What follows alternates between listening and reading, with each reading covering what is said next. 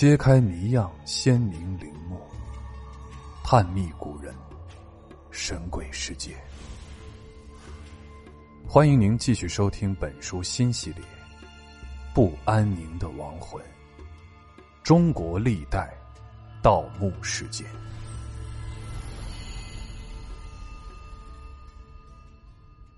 第四节：东晋古墓的秘密。有一年，在南昌市青云浦八大山人梅湖景区工地上，一名工人操作挖土机开挖临近路边的土堆时，一股水柱突然从地底涌了出来。当时挖出的洞口较大，洞里头满是积水。水柱流了一段时间以后，逐渐变小。此时。一些刻有花纹的砖块显现出来，他们开始怀疑这是个古墓。随后，现场的工人通知了工地负责人以及南昌市博物馆。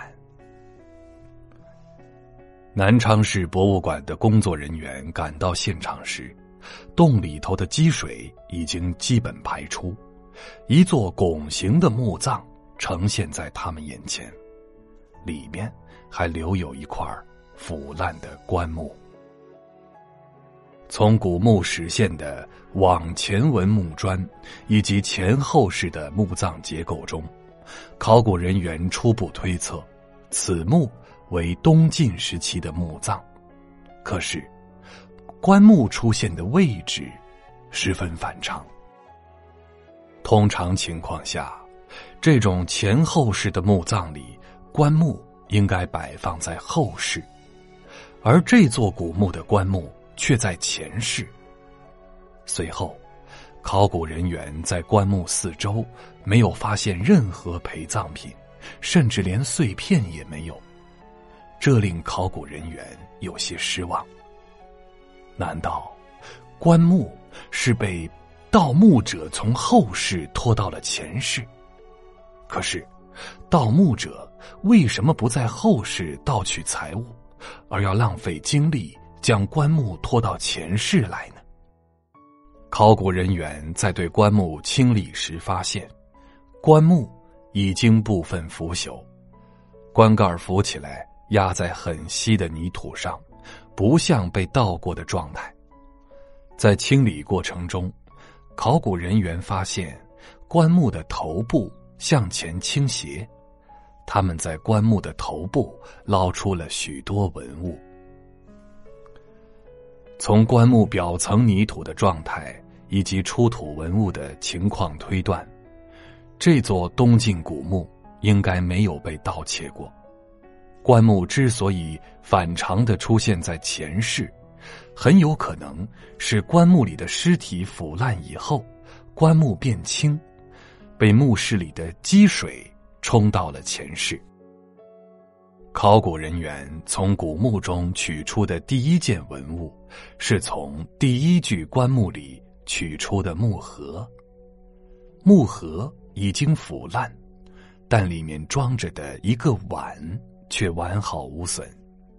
随后，考古人员又在棺木里找到了青瓷小灯盏、耳杯、梳子。铜镜、木片、似纺线的梭子、一些木片、一个方木块以及一座砚台等物品。出土文物中，木质小耳杯的体积虽小，但品相很好。考古人员在清理棺木时，发现了许多木片。当考古人员拂去了其中一块木片上的淤泥之后，发现上面有墨写的字迹。这种墨写的木片名次类似于现在的名片，在古代，墓中都会有这样的名次，记载着墓主的身份以及其他事项。名次成为揭开墓主身份之谜的关键。同时。在清理棺木的过程中，考古人员还发现，在棺木的旁边有一个腐烂的棺木。考古人员依此断定，这是一座夫妻合葬墓。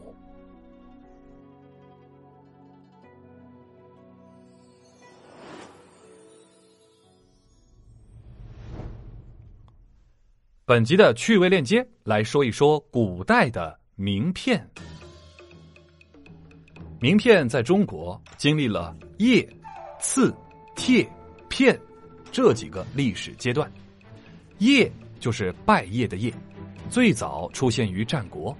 所谓谒，就是拜访者把名字和其他介绍文字写在竹片或者是木片上，因为那个时候呢还没有发明纸。作为给被拜访者的见面介绍文书，也就是现在的名片。到了汉代，中央集权制国家进一步发展，随着汉初的疆域扩大，谒的使用越来越普遍了。到了东汉呢，谒之名称被赐所取代，材质仍为竹木之类。有人还在赐上添加了官职、年龄等内容，专供拜见上峰之用，名曰爵礼赐。这种官场名片有专门的书写格式，要把所有的内容在字的中央写成一行，不能拆分，故而也叫长刺。蔡伦发明的纸张开始普遍采用之后，渐渐的刺由竹木片改成了更便于携带的纸张。那么到了唐宋时呢，刺的名称被门状代替，内容就比较复杂了，像一封短信，这多是下属求见上司时啊使用的。自明代以来，官场呢就盛行一种只投赐不见面的应酬之风，即只将名片投递给对方，而不真与接受名片的官员见面啊，这就是官场中套交情、拉关系的一种手法。清代呢就沿袭了这一作风，感兴趣的朋友可以去听一下我的《衙门口》这部专辑里有专门说这个作风的。名次随着中华文明的扩展。在唐代时流传到日本、朝鲜等亚洲国家，今天呢，日本的名片还写作名次，哎。